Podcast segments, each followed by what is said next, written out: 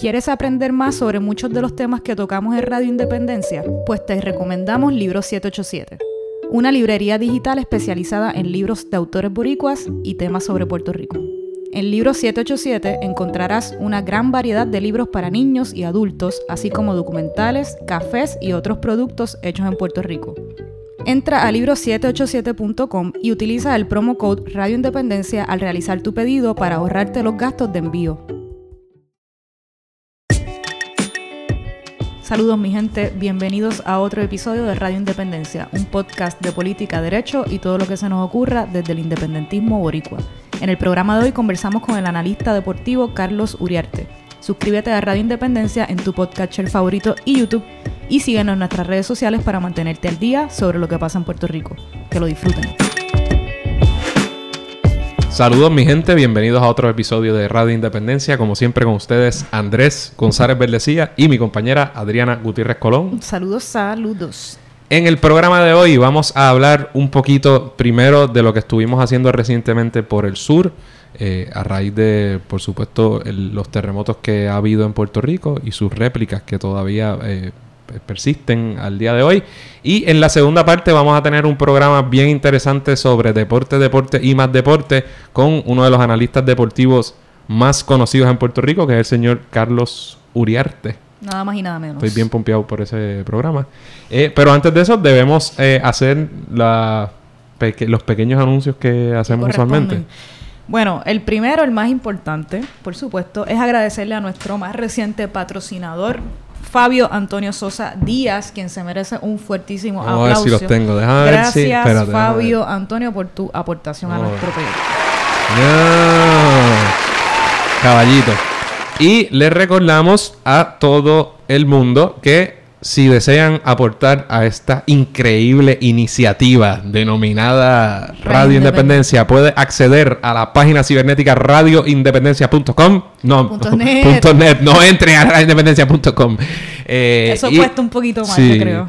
Y eh, nos pueden hallar de distintas formas. Eh, pueden convertirse en patrocinador o patrocinadora, como hizo Fabio Antonio y ayudarnos con la cantidad que usted más le plazca o que sus capacidades económicas le permitan al mes a cambio de contenido adicional y francamente también para ayudarnos a continuar este super proyecto. Así es. también pueden eh, a través de la página radioindependencia.net entrar a nuestra tiendita donde tenemos diferentes productos como estas bonitas tazas de café, tenemos vasos, termos, toallas, todo lo que usted se pueda imaginar, camisas, eh, abrigos. Me compré como cuatro camisas distintas. Lo sé. no lo había hecho y dije, coño, tengo que hacerlo. Tengo que hacerlo, no lo he Negra, negra, manga larga, camisas sin manga roja. Es que están nítidas, no es solo que, estoy, estoy obsesionado con Radio Independencia, sino que están nítidas. Además que siempre es bueno tener la palabra independencia bien grande en el pecho. señora. Justo al lado de la bandera de Puerto Rico. Así que entren a la tiendita de Radio Independencia si quieren ver algunos de los productos que tenemos ahí. Pueden hacerlo a través de la página radioindependencia.net, como también a través de la página pueden donar a nuestro proyecto la cantidad eh, que usted pueda y de igual forma, ¿verdad? Un dólar, dos, tres, cuatro, cinco, cien, un millón, lo que usted pueda aportar a nuestro proyecto es siempre agradecido. Si no pueden eh, aportar económicamente, pues apóyennos escuchando nuestro programa y compartiendo nuestros episodios para que pueda llegar a más gente. Así mismo es. Entonces, damas y caballeros, como, como sabemos, Puerto Rico todavía está viviendo unos tiempos difíciles. Bueno, venimos viviendo tiempos difíciles desde hace mucho tiempo. Pero, eh, ¿verdad? Evidentemente desde el temblor, desde los temblores que hubo previo al 6 de enero, luego el 6 de enero y particularmente el 7 de enero de este año tumultuoso 2020 eh, el, particularmente el sur de Puerto Rico, eh, ha estado temblando todavía y muchas personas sufrieron daños serios a sus casas, a sus propiedades, eh, hubo muchos derrumbes y además de incluso hubo en el momento hubo una muerte casi inmediatamente a raíz del temblor y luego de eso ha habido varias muertes como consecuencia, ¿verdad? De, forma así directa o indirecta a causa del temblor. Por ejemplo, una, una mujer de 90 años, me parece, que murió recientemente en uno de los refugios que están ubicados en el área sur de Puerto Rico eh, ¿verdad? Creo que sus condiciones de salud, pues evidentemente se complicaron, eh, ¿verdad? Teniendo que vivir en las condiciones en las que están viviendo muchas familias en el sur, así que es muy triste. De igual manera, ha habido muchos casos reportados de suicidio eh, ¿verdad? A raíz de lo que ha estado pasando en el... He escuchado por lo menos tres, si no me equivoco, lo cual no ha pasado, o sea, una semana. Al menos tres o cuatro, sí. Tres o cuatro, uno de ellos de, Y lo que, con, lo que un cardiólogo de Ponce, sí. Eh, y eso es de los que conocemos, ¿verdad? Porque yo creo que no, que no estas noticias no, sí, no, no sé, no se publican mucho, no, no las conocemos bien, pero nada, es muy triste lo que está pasando. Nosotros, Puerto Rico sigue temblando, definitivamente el sur de Puerto Rico son los municipios que más se han visto afectados, en especial eh, Guánica, Guayanilla, Yauco, Ponce, Peñuelas. Eh, se han visto muy afectados por todo lo que está pasando. Sigue temblando. Hoy un poco al mediodía. ¿Hoy es qué? Hoy es 15, 14. Hoy es 15. Estamos grabando. Sí, yo casi seguro. Hoy es 15, no Hoy es 15 o 14 15, de... no confías en mí, que mucho no confías en mí. Es 15 de enero y hoy al mediodía tembló, un temblor de 5.1, no lo sentimos en el en San Juan, digo, al menos yo no lo sentí, ¿verdad? Y en la oficina no lo sentimos, pero se sintió bien fuerte, me parece que en Lajas, en Ponce y en el sur.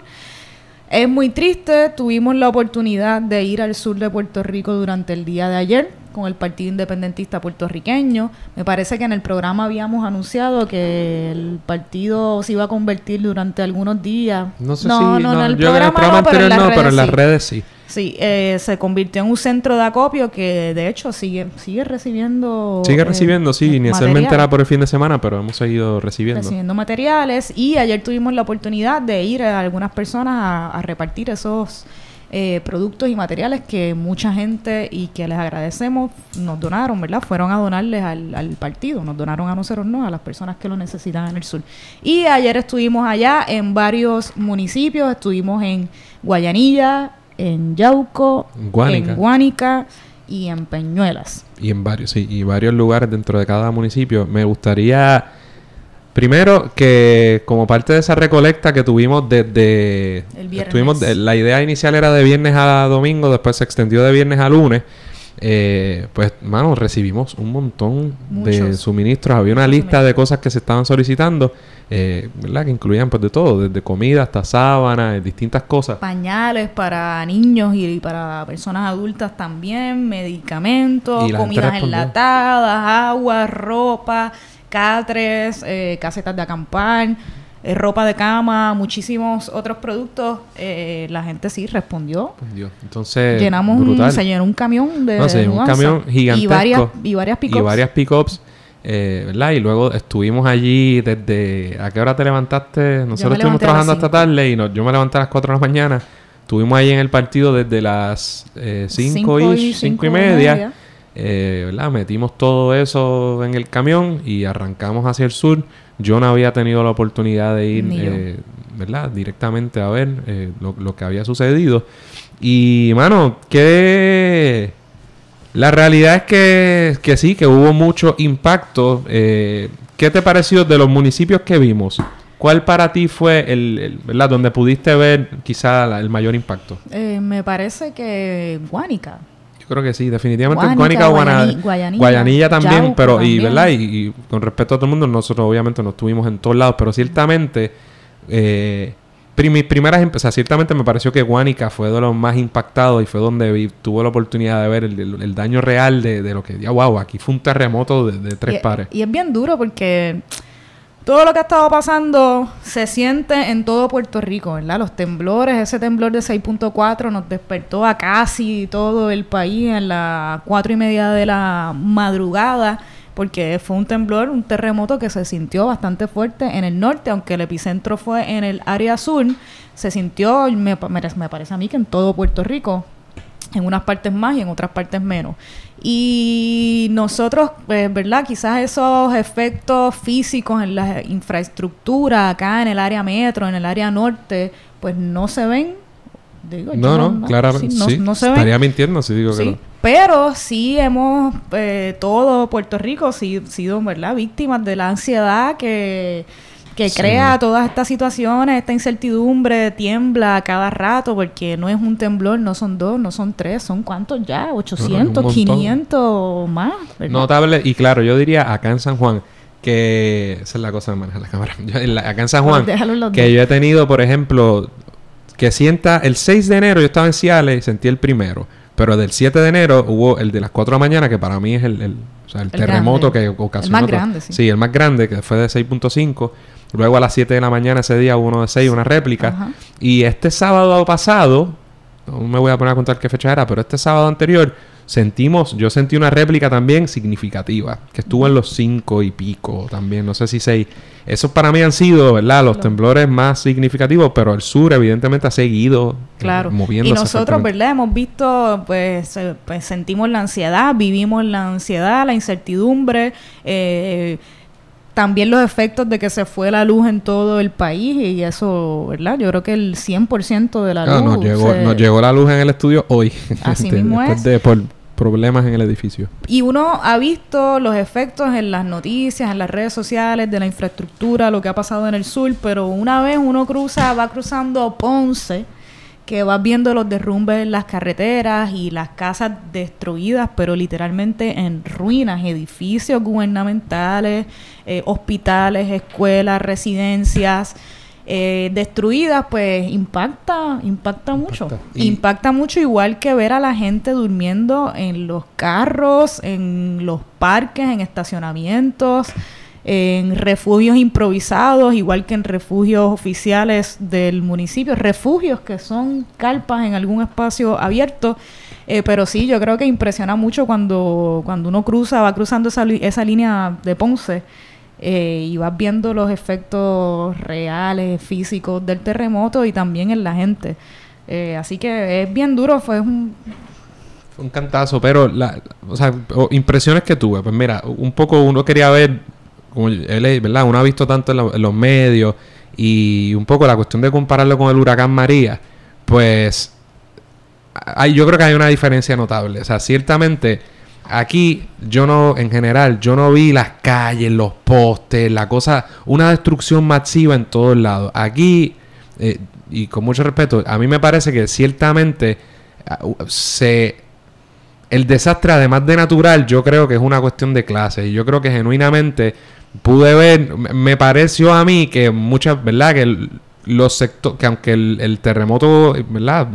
Lo siente todo el mundo, no me ha dado esa impresión de que, de que urbanizaciones o lugares de las clases más pudientes eh, se hayan visto impactadas de, una manera tan significativa versus lo que, lo que uno puede ver, ¿verdad? De, la, de las casas que fueron destruidas por completo y de las personas que están viviendo en los refugios. Y lo digo también porque incluso las áreas públicas, a pesar de que hay canchas que se caen y distintas cosas, eh, yo no vi esa mega destrucción, no sé qué piensas tú, generalizada en todos lados, sino que me parece que está marcado, y lo que hemos visto tanto allí como en la prensa en general, marcado por una, ¿verdad? Por unas condiciones económicas de una clase en particular y evidentemente eh, eh, exacerbada la situación por una falta eh, de, atención adecuada por parte del gobierno. Me parece por el lado positivo que la respuesta que hemos visto de la sociedad civil en general ha estado muy bien. Un ha estado, no es que siempre hace falta más, pero definitivamente hemos visto un apoyo de la sociedad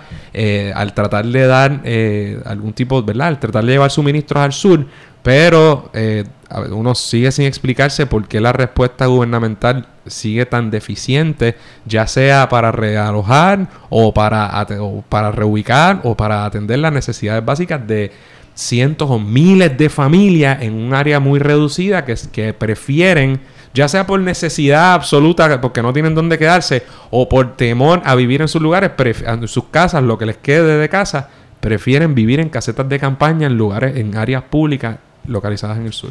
Y la pregunta que nos hacíamos mientras estábamos allá, ¿verdad? Y veíamos a la gente, como tú dices, ubicada pues o en espacios abiertos o en refugios formales o informales. Eh, yo creo que la pregunta que nos hacíamos constantemente era ¿hasta cuándo? ¿Hasta cuándo? Porque porque no vemos una estrategia pues del gobierno más allá de vamos a crear, ¿cómo es que le llaman? Eh, la las campañas o las casetas o la Guardia Nacional hacer baños o no sé qué que se han tardado una eternidad. eh, más allá de la respuesta inmediata, no hemos visto ningún tipo de estrategia de qué va a pasar con todas esas familias, ¿verdad? Que no tienen a dónde ir. Eh, muchos ancianos también. En el pueblo de Yauco hay mucha necesidad para atención a las necesidades de la población de personas eh, mayores, adultas. Se puede decir viejos y viejas, ¿verdad sí, que yo sí? creo que sí. Hablando del political correctness, hay gente pero, que sí. Pero que- sí, y eh, yo creo que eso es una de las cosas que más me impactó. Y me parece, hablando de las iniciativas de verdad, de la ayuda y la solidaridad que se ha visto de la de, de los puertorriqueños y las puertorriqueñas, también yo creo que una iniciativa bien chévere fuera de Juan Pablo Díaz de Suministros No, PR, es una plataforma que las personas que van al sur, como vemos esta falta de estrategia y de información también del gobierno, que todavía yo creo que no hay como un censo de cuál es la, la, la- cuál ha sido la población afectada, cuáles son las necesidades, los artículos que se necesitan, dónde, en qué barrios hay qué cosas y en dónde faltan otras cosas. Pues yo creo que ese trabajo que no ha hecho el gobierno, pues lo ha tenido que hacer la gente. Lamentablemente también, eso es algo que podemos hablar de la crítica de, ay, es que esto, la política, vamos, ay, pero el gobierno que se vayan de vacaciones, que no hacen falta, que el pueblo se encarga, pues nosotros no estamos de acuerdo en eso, creo que esto se tiene que politizar, creemos que el gobierno eh, pues es un protagonista y tendría, ¿verdad?, que tomar la- las decisiones que sean necesarias para sacar de la incertidumbre a todas estas familias y ofrecerles al menos salud y seguridad. Eh, Totalmente, porque me parece, ha, ha habido mucho, Puerto Rico es tuitero y estamos en las redes y nuestra generación está en las redes y a veces de verdad que uno ve debates que pueden ser serios y otros que no y, a veces no entiendo por dónde pica la gente y me, me causa hasta más molestia. Por ejemplo, ese discurso de Primero, de, salga ese gobierno que estamos trabajando. No, no, no, no, no. O sea, esto es, es un problema político y tenemos que politizarlo y yo creo que la respuesta es exigirle a nuestros funcionarios públicos que tomen las medidas adecuadas para salvar las, la, salvaguardar la seguridad, la integridad física de nuestra ciudadanía y hacer aquello para precisamente lo que existe el gobierno en una situación como esta. O sea, que esta cosa de eh, ¿verdad? De, que nosotros nos encargamos solos, yo creo que es ponérsela fácil al gobierno y en última instancia lo que va a asegurar es que las personas con mayor poder adquisitivo, los ricos, tengan la capacidad de solucionarse individualmente, ¿verdad? La salvación será individual eh, y aquellas personas que no tengan los recursos económicos van a quedar trasquilados. No, yo creo que es- esa no es la, la- la forma adecuada y eso se une entonces, ¿verdad? Que yo puedo entender en gran medida el resentimiento y creo que eso es, positivo el hecho de que parece que hay una ciudadanía que ya no le está comiendo el cuento de la hipocresía a la clase política de este país y eso yo lo veo como un activo, como algo positivo. Yo, me molesta a veces el ñe, ñe, ñe, y lo repito y lo repito ahora como lo repetía en María, como lo he repetido siempre. Esta cosa de querer catalogar a todo el mundo de la misma manera y hablar de los políticos, porque me parece que es un poco fácil, y ahora uno como candidato se supone que ni diga estas cosas, pero me parece, yo lo digo porque para eso tenemos el podcast, que es un poco fácil decir como que allá los políticos, porque te desvinculas como pueblo e individualmente de la realidad de que un sector del pueblo puso a esos políticos ahí. Entonces es muy fácil cuando hay momentos de esto, gente que trata de hacer cosas buenas, entonces que, ah, no, que no queremos políticos, que no queremos símbolos. Y yo reitero que en momentos como estos yo... Sin, una cosa es politiquear de la forma mala, como hizo Belín Vázquez, como hizo la gobernadora, el, el photoshoot, ese tipo de bobería, ¿verdad? Que es descarado y es una falta de respeto. Y otra cosa, en verdad, poner la acción donde uno siempre ha puesto la palabra para ayudar a nuestro pueblo. Eh, y, me parece que a veces querer a met- meter a todo el mundo en el mismo sitio, como si el hecho de que yo vaya a un, lugar, o María Lourdes Santiago, o Juan Dalmao o alguien vaya a un lugar eh, a llevar los suministros que nosotros recolectamos de buena fe y, ¿verdad? y hagamos el trabajo que se ha hecho siempre, que ahora de alguna manera se quiera eh, meter a todo el mundo en el mismo bote y excluir como si tuviéramos que abochornarlos de lo que siempre hemos hecho. Por el hecho de que seguramente muchas personas que han apoyado al Partido Nuevo Progresista y al Partido Popular Democrático quizás se sienten abochornados con razón de lo que han sido sus símbolos. Así que yo creo que ese discurso, más allá de afuera los políticos, los políticos no sirven, debe cambiar un poquito o ajustarse a no a que fuera los políticos no hacen falta, a que los fuera los políticos que han gobernado en este país, que nos han traído a donde estamos, a eso sí hay que sacarlos, pero deberíamos aspirar a tener una clase política, ¿verdad? Que nos represente de la mejor manera, porque eso es lo que a lo que deben aspirar y los porque, oye, porque si todos son iguales supuestamente, ¿cuál es el próximo paso? Pues ¿para qué participar? Pues yo no voto por ninguno. Y son falacias por más que lo que repitamos ese tipo de discurso, si no viene vaqueado con una acción distinta, eh, pues entonces en cuyo caso sería una acción política. Ahí es a donde voy. Lo que está haciendo el pueblo es política. Y lo que, entiende Este tipo de organización. Pero si queremos despachar eso con discursos eh, apolíticos o antipolíticos genéricamente, no hacemos nada. Porque cuando llegue noviembre, o te vas con la de yo no participo o algo, o, caes en lo mismo. Y como todos son iguales, pues, voto por el que más posibilidad tenga. Así que evidentemente no suscribimos eh, ese tipo de, de. Así que que situaciones como estas, tan terribles para el pueblo, pues nos sirvan también para para la hora de decidir y elegir quiénes están este, tomando las decisiones importantes que afectan a nuestro pueblo directa o indirectamente, a que cambien y a tener personas honestas que hagan el trabajo que nosotros que nosotros queremos, que nosotros necesitamos, que nosotros... eh, sí, que no Yo estaba pendiente a la cámara y dije, pasa ahí? El, que hagan el trabajo, ¿verdad? Que, que, que tienen que hacer que, nosotros exigimos como pueblo y que es el que nos merecemos, ¿no? Eh, ¿Qué más? Eh, entre los productos me parece que es importante sacar un poquito de tiempo que hacen falta, eh, que vi las necesidades que vimos allá en el sur, ropa, mucha gente que perdió su casa, que no tienen manera de entrar a sus casas y no tienen ropa, que cambiarse desde que ocurrió el, el temblor. Eh, que destruyó su casa, sea el, del Día de Reyes o el del 7, porque me parece que esos fueron los, los dos que más han afectado allá en el área sur. Eh, ropa, medicinas, puede ser medicina no recetada, este, medicina para los catarros, eh, pañales, este, medicamentos, mascarillas también para, para evitar también el contagio de enfermedades y el brote de epidemia. Fuimos a el, en Guánica, en el pueblo de Guánica, fuimos, ¿verdad? Si no me equivoco, no, mentira, en Guayanilla, en el pueblo de Guayanilla.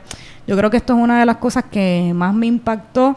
Hay una doctora justo en el pueblo que tenía, vivía en una casa que también estaba su consultorio, ¿verdad? Una este, doctora de medicina, medicina general perdió su casa, una casa de dos pisos, eh, se, no se derrumbó, pero tiene este, problemas muy grandes, grietas, se destruyeron algunas paredes, se tuvo que salir de su hogar y ella está viviendo en una caseta de acampar justo frente de su casa, en un lote vacío, y allí eh, montaron un consultorio este, provisional comunitario eh, donde ella mismo duerme en una caseta y atiende a sobre alrededor de 100 pacientes diarios de forma gratuita. Y esa persona allí que está trabajando, haciendo un trabajo eh, inmenso con voluntarios y voluntarias, pues también necesitan de, productos este, de medicinas y artículos de medicina, pero también de gente voluntaria que pueda allí este, dar la mano.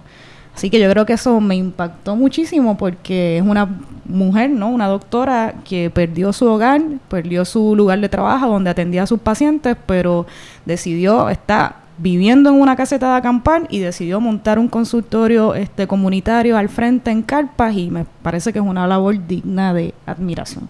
Sí mismo es. Este, además de, obviamente, ver las escuelas destruidas, casas eh, destruidas por completo, pues eso definitivamente eh, te deja, te deja claro que lo que sufrió el, sur no tiene, ¿verdad? Lo, lo, que vivió el resto de Puerto Rico no tiene nada que ver con lo, con lo que hizo el sur. Este, y nada, ojalá que esa ayuda que ha estado llegando de todas partes de la isla y quizás de fuera de la isla sea eh, distribuida como debe ser y que llegue prontamente a, ¿verdad? a quien más lo necesita.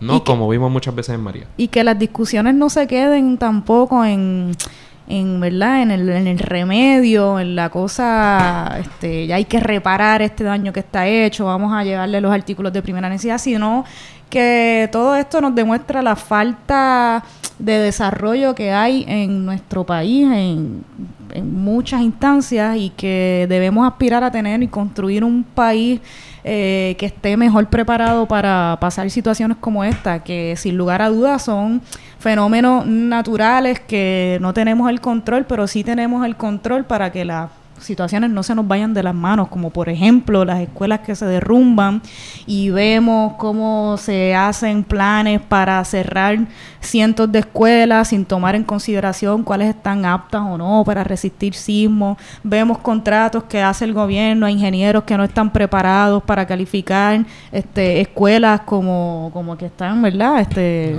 que están aptas para... Aptas para, para, para, para, para estar usándose, ¿no? Así que nada, que sepamos que hace mucho, ¿verdad? Hay mucho trabajo que hacer en nuestro país para, para tener un país más justo para todas las personas y que aspiramos a eso y, y que siga la solidaridad, el trabajo, pero también que siga eh, la exigencia del pueblo al gobierno de que haga las cosas como las tiene que hacer que ese es su trabajo, ¿verdad? Y para eso están ahí. Pues nítido. Entonces, eh, queremos pasar a la, entrevista con Carlos Uriarte, porque tenemos mucho que discutir, eh, pero pasaron muchas cosas que no vamos a poder tocar ahora, porque se va a extender demasiado el programa.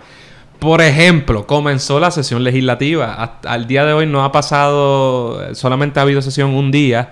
Eh, no ha pasado ¿verdad? nada extremadamente significativo. Está pululando por ahí el código electoral y se espera que la semana que viene o próximamente eso se atienda. Se fue, se va Larry Seilhammer, anunció que se va de la que va a dejar el Senado de Puerto Rico, lo cual me tomó por sorpresa.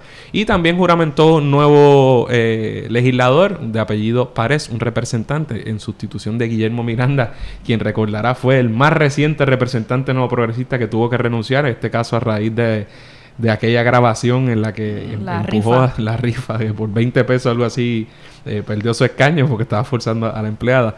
Este, otros temas que pasaron importantes recientemente. Jensen Medina renunció a su juicio por jurado, lo cual quizá en otro... A mí me parece como que...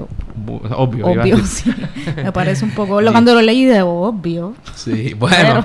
Eh, siempre yo le decía al compañero de oficina, sí, a lo mejor resulta obvio. Esto dice, ¿por qué obvio? Bueno, porque ya todo el país pasó juicio sobre lo que pasó y la verdad es que está difícil tener un juicio justo así. Pero siempre la idea de que te evalúen 12 personas, se necesitan 9 para condenar en Puerto Rico, versus una persona no deja de ser un, una decisión que, mano, hay que pensar.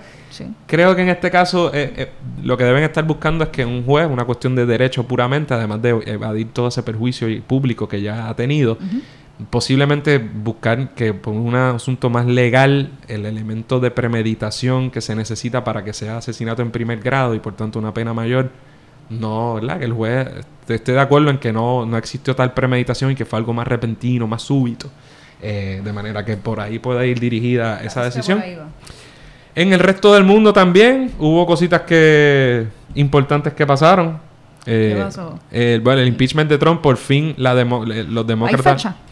Yo no sé si francamente no estoy, viene pronto porque Nancy Pelosi tenía el ya los demócratas habían aprobado esos artículos de impeachment, pero por alguna razón Nancy Pelosi, la, la, la, la, líder demócrata en la Cámara, no había enviado eso al Senado. Y aquellos que creen en la hay mil teorías de por qué lo están aguantando.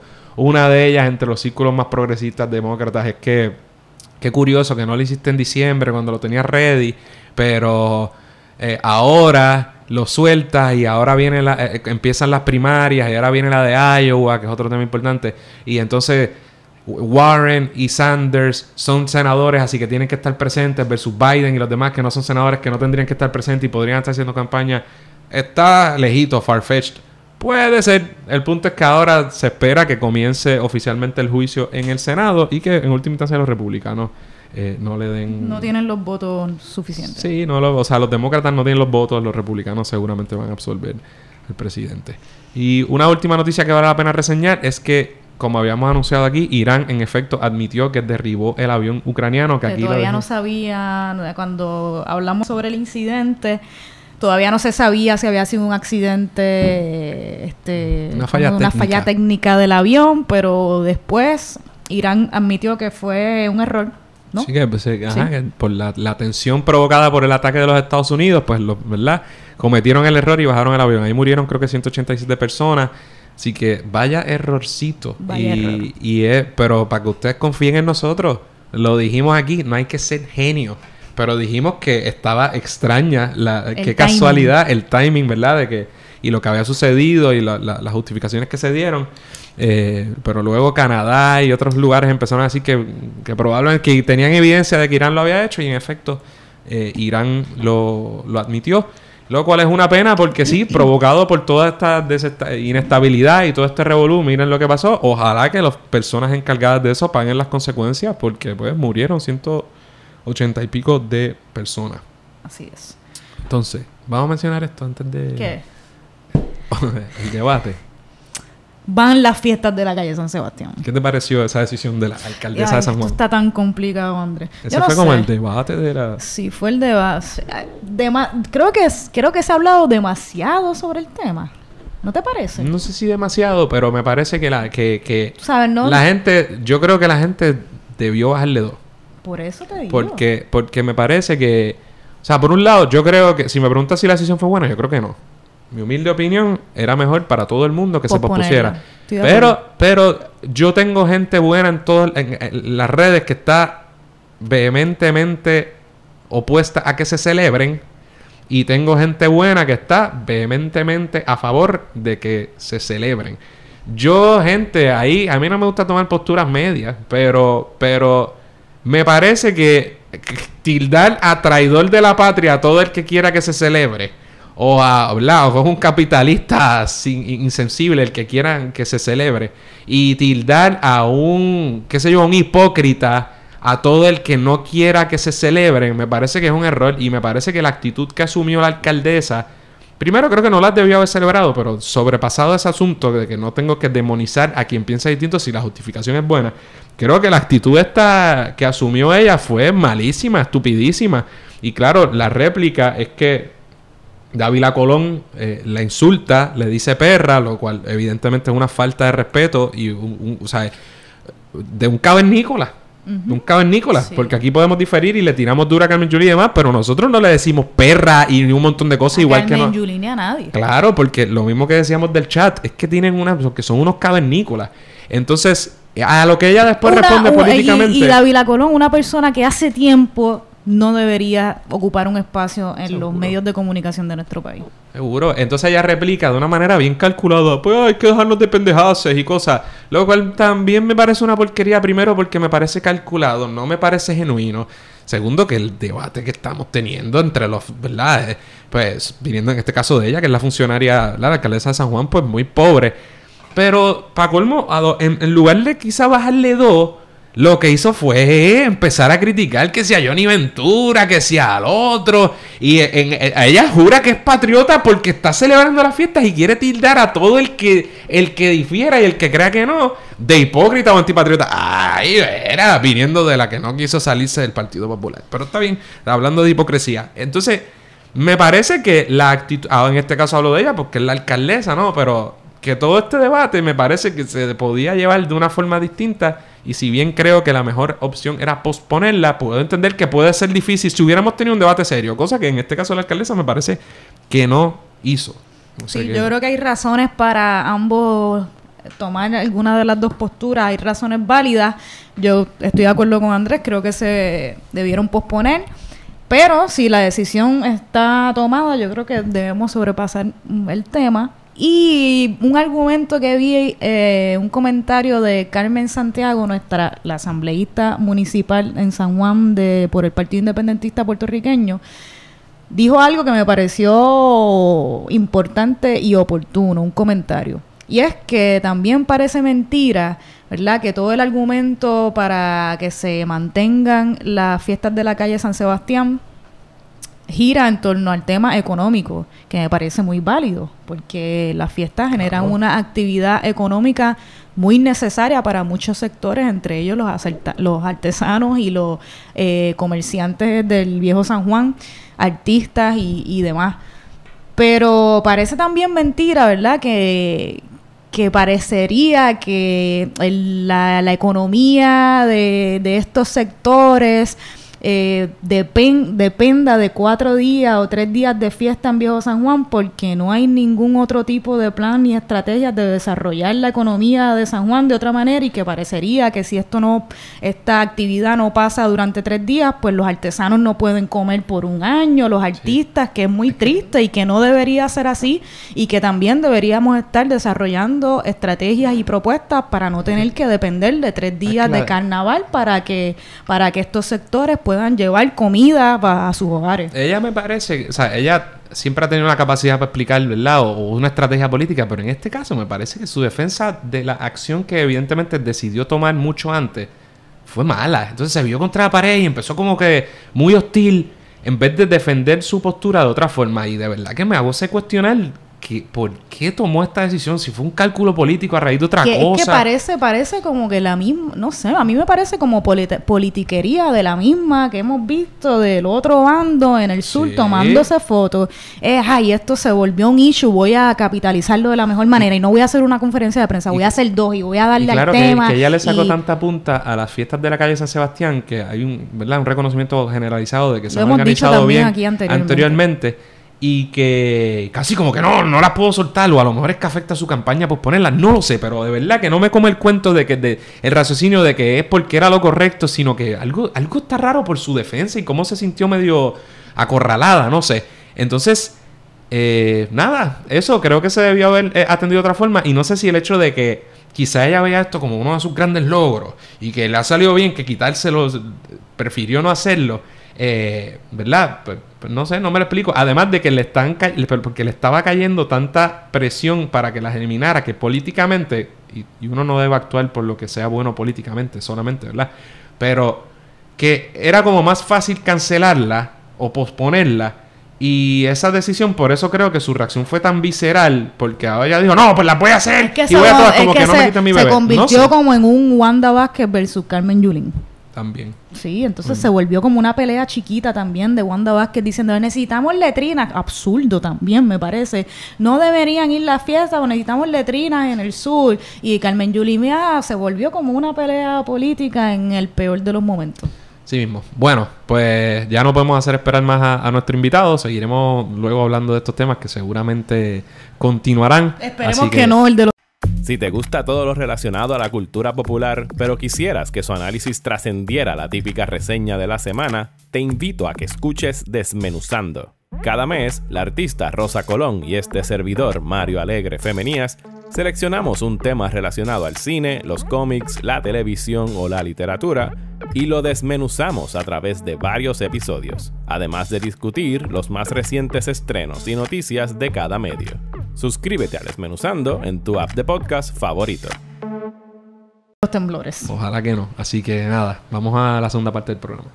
Bueno, damas y caballeros, en esta segunda parte del programa que queríamos, necesitábamos tocar, ¿verdad? Unos temas muy importantes, particularmente uno que ha estado, se ha estado discutiendo muchísimo en la, en la prensa en Puerto Rico, que es el asunto, el, escándalo, si podemos llamarle, eh, ¿verdad? Del robo de señales en el béisbol y ha desatado incluso una discusión en el mundo deportivo muy interesante de hasta qué punto es una práctica válida, aceptada o hasta qué punto ¿verdad? debe ser penalizada como, como lo fue sobre unos puertorriqueños, eh, Alex Cora y también se aplica Carlos Beltrán y otras personas que son muy queridas por nosotros. Y para hablar de eso y otros temas, tenemos a un invitado con nosotros que teníamos, como yo siempre digo, teníamos... es cierto, es cierto no son fecas. Eh, habíamos hablado con él desde... Nuestro invitado no lo puede confirmar. Sí, llevaba mucho tiempo eh, tratando de cuadrar esta, esta entrevista eh, porque también, eh, además de que siempre me gusta hablar de deporte, en el 2020 se cumplen 90 años desde que Puerto Rico comenzó eh, a, ¿verdad? O diga, le podríamos llamar la soberanía deportiva, puede haber un issue con el, uso de ese término, pero desde que Puerto Rico compite internacionalmente como, como una nación, y para eso está con nosotros uno de los analistas deportivos, deportivos más conocidos y respetados en Puerto Rico, el señor Carlos Uriarte, una persona de una trayectoria de sobre 35 años, eh, ¿verdad? Cubriendo eh, eventos deportivos y que él me corrija si son más, eh, miembro de... miembro de uno de los programas más longevos y más conocidos, queridos en Puerto Rico de deportes que ha, tenido distintos nombres, eh, así que mucho, se, lo podemos conocer como la descarga, a lo mejor usted lo ha conocido en distintos momentos como la descarga eh, original, la descarga deportiva, eh. Donde de ahí ha discutido con otras personas muy duchas en los respectivos temas.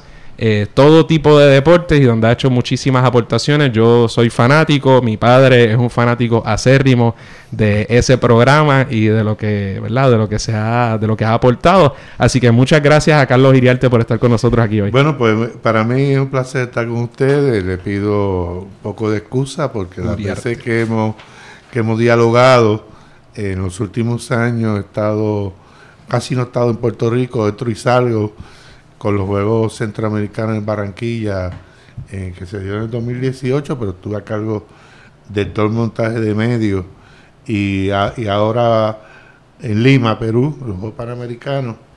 Y entonces, pues, no cuadrado, pero aquí estamos. eso es lo importante. lo importante es que estamos aquí. Y, y, buen proyecto, Radio Independencia.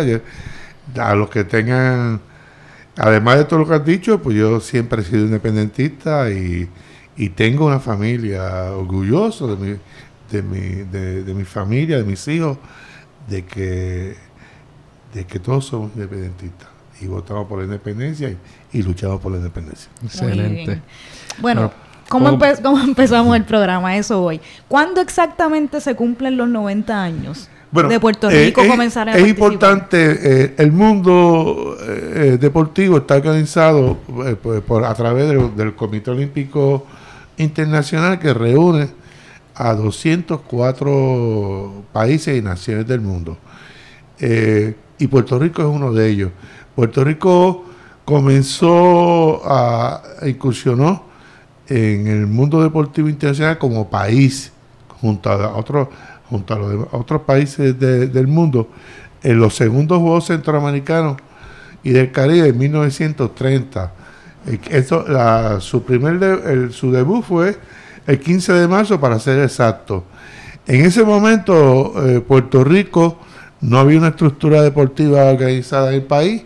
Eh, para que la gente se pueda ubicar, pues eran años muy duros.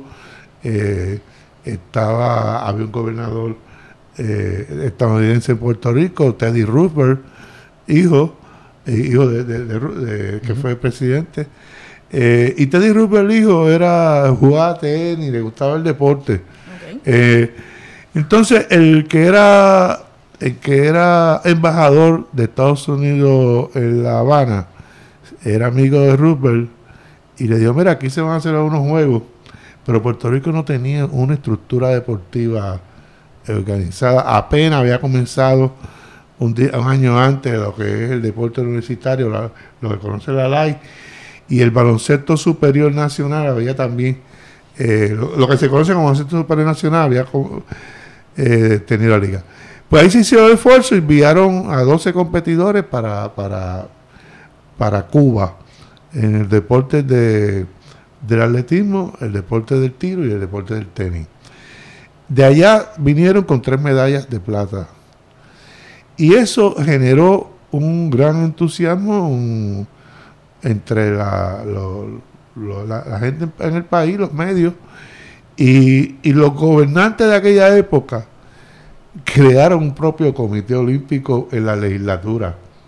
Eh, y crearon una ley para crear un comité olímpico, cosa que no se hace porque el, comité olímpico no permite que los gobiernos eh, eh, estén, creen, desarrollen, pero había un poco de, de falta de conocimiento como esa estructura, pero lo que, lo que dio base es que empezaron a organizar el deporte en Puerto Rico. Y antes de eso, y perdona que le interrumpa, antes de ese evento, ¿dónde, ¿cómo competían aquellas personas que tuvieran talento en Puerto Rico? ¿Ya fuera con Estados Unidos o no estaban o no se sabe? Era, niveles individuales, pero como país, estamos hablando como país. Claro, había jugadores de béisbol, torneos, algunos, algunos algunos iban a Estados Unidos a competir en la universidad, pero eran en, nivel individual. Y de ahí se desarrolló esa pasión por el deporte internacional.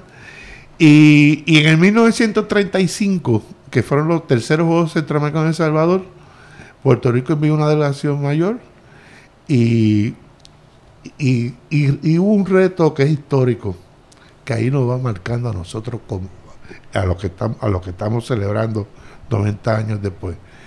La delegación que desfiló en El Salvador desfiló con la bandera de Puerto Rico. Esa bandera estaba prohibida, estaba vetada. El que estaba como gobernante era eh, Blackstone Winchy, que era, eh, uno de los más cruentos. Más cruel. Eh, y entonces el nacionalismo con Pedro Albizu Campos estaba eh, en la calle, había organizado la huelga, la huelga cañera de 34 y había otras manifestaciones. Y para ponerlo rápido, esto era casi, tú me tumbas uno y yo te tumbo otro. Hubo entonces el ajusticiamiento, mataron a, dos a dos nacionalistas de Río Piedra, después vino entonces el ajusticiamiento por Elías Bichan y en al, coronel Reed en San Juan. O sea, el país estaba eh, en un enfrentamiento y vino años un año después, eh, eh, le someten cargo a, Pedro Albizu Campos en, el Tribunal Federal. La bandera puertorriqueña solamente la utilizaban los nacionalistas y los independentistas. Y estaba vetada. y, y, se, y se hicieron. Y esos deportistas la, la, hicieron, la llevaron y cuando ganaron las primeras medallas de oro, decidieron que se subiera la bandera de Salvador, porque iban a subir la bandera de Estados Unidos, y dijeron que no, esa no era su bandera. Y hay una parte de la prensa salvadoreña que dice, estamos en presencia de un país, de una nación que están haciendo. Eso eh, eh, marcó Luego Puerto Rico ha tenido cantidad de momentos, algunos muy agradables, otros de grandes retos para eh, en el deporte, eh, este, hasta que Puerto Rico es admitido como miembro del Comité Olímpico Internacional en el 1900 48 en Londres. Y durante esas primeras participaciones eh, a nivel como nación Puerto Rico en eventos deportivos internacionales, ¿hubo resistencia por parte del gobierno o a estos eh, deportistas se les penalizó no, por, no se esos actos No se les penalizó, fue un acto... Eh, obviamente la prensa de aquella época era una prensa eh, no... Estaba con, estaba, no, no y, pero después, en el 38 y 1946, fuimos a dos Juegos Centroamericanos más y se desfiló con la bandera de Estados Unidos. Eh, eh, cuando nos aceptan en los Juegos Olímpicos de Londres, eh, pues estaba el dilema. Recuerden que, que, vino la ley de la mordaza en el 48 y uno de los problemas era la bandera y se, entonces se, se utilizó un paño blanco con el escudo de Cordero. En, el 1950 en Guatemala, eh, Puerto Rico va a los Juegos Centroamérica y cuando entra al estadio, eh, no había, la banda tocaba el, himno. El himno porque no era como ahora que tú pones un, este, hay tecnología. y entonces, para sorpresa de todos los que estaban allí, incluyendo el embajador de Estados Unidos en Guatemala, se tocó la borinqueña revolucionaria. ¿Por qué? Porque Juan Juárez Juárez, que, que, se había exiliado en Cuba desde 35, cuando estaba, cuando arrestan a Alviso, Juárez Juárez, que era uno de los, secretarios o del grupo personal, y Juárez Juárez fue atleta en el de Puerto Rico y, y fue a los primeros juegos que Puerto Rico fue en el 30 como, deportista. como, deportista. y fue el que llevó la bandera. En, para aquel momento bandera de Estados Unidos. Pero Juan Juárez ya desde 35 vivía en, en Cuba y estaba integrado al movimiento eh, eh, más libertario de Cuba y fue parte de la delegación cubana. Y cuando entró a Puerto Rico al estadio, se tocó el himno revolucionario y el, animador del estadio era el, gobierno el gobierno de Jacob Arbenz que era también de, izquierda, eh, expresó, este, este país no reconoce colonias, Puerto Rico es parte del, país hermano, y todo eso se creó una controversia, todo eso, todo lo estoy contando muy rápido, eh, fue creando esa personalidad de lo que Puerto Rico es como país. Y, y ya desde 1952, Puerto Rico va a los Juegos Olímpicos Helsinki y el momento de la inaugural va con dos banderas. Algo raro en el mundo deportivo. Sí, pero en Puerto Rico, pues. con la bandera de. Estados Unidos y con la bandera de nuevamente el paño blanco con el escudo el escudo de Cordero pero en el medio de los juegos se cree entonces viene la situación de, de la- del Estado Libre Asociado se, crea hacen una ceremonia en Puerto Rico el 25 de julio y tres días después en un acto único nunca se ha dado más en los Juegos, Olímpicos, porque los mayoría de los países son soberanos. Se bajó la ba- en la Plaza de la Bandera, donde se la- cada país iza la bandera en una Plaza de la Bandera, se bajó la bandera de Estados Unidos y se subió la de Puerto Rico.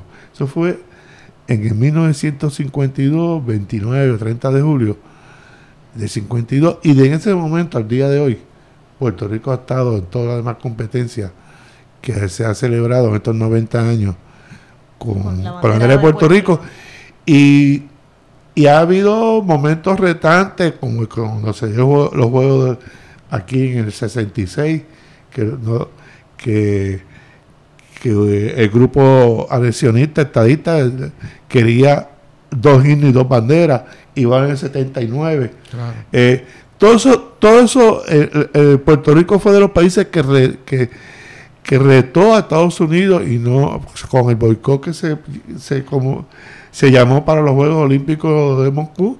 Puerto Rico fue, desfiló con la bandera olímpica, algo que, que luego don Germán Riquejo Sampaio eh, en sus últimos días de vida pues eh, entendió que fue un error de él, pero va, eran momentos de mucha presión, Sí, sí. de mucha... Recuerden que Hay muchos atletas que de verdad que no fueron. eh, y hubo carpeteo, Claro. este, Persecución, sí. persecución. Y entonces eh, hemos vivido todos esos momentos, pero entonces lo- nuestros atletas, nuestro deporte, ha, ha- ha estado en sesenta y pico de eventos internacionales con mucha dignidad, con mucha... El ganar o perder pues es, es relativo, todo un país pequeño eh, eh, eh, es parte de esa comunidad internacional, es lo único que nosotros somos igual con los mismos derechos que los demás países del mundo en el deporte. Tenemos las mismas responsabilidades y derechos que los que tiene Estados Unidos y competimos con ella y le hemos ganado a ellos en, en múltiples deportes, incluyendo esa gran victoria del equipo de 2004. baloncesto con el Dream Team. Pero también hemos tenido a, a Mónica Puy, hemos tenido a Peco González. O sea, nuestro histor- historial deportivo es muy respetado en el mundo, en el mundo internacional. Somos una colonia política eh, sin lo, sin tener todos la- lo- lo- los derechos de, de como país, pero en el deporte somos igual que cualquier país del mundo. Y entramos al terreno deportivo eh, con las mismas reglas y con las mismas... eh, y eso hay que preservarlo, eso hay que recordarlo. Y eh, y, y yo me he dado la tarea que durante todo el año vamos a hacer actividades en, en, escuela, en, al aire libre, en librería, que para esto que yo te, te lo he dado bien resumido, Para que Poder- la gente... poder- Para educar sobre la historia de sobre Puerto la historia de, de- deporte. de cómo se- de, de todo lo que se ha hecho tenemos hay, está bien documentado con fotos videos para que las nuevas generaciones la, la gente que vivió es- esos momentos y pues quede documentado por siempre porque me parece que, que el país avala y apoya las participaciones de Puerto Rico internacionalmente.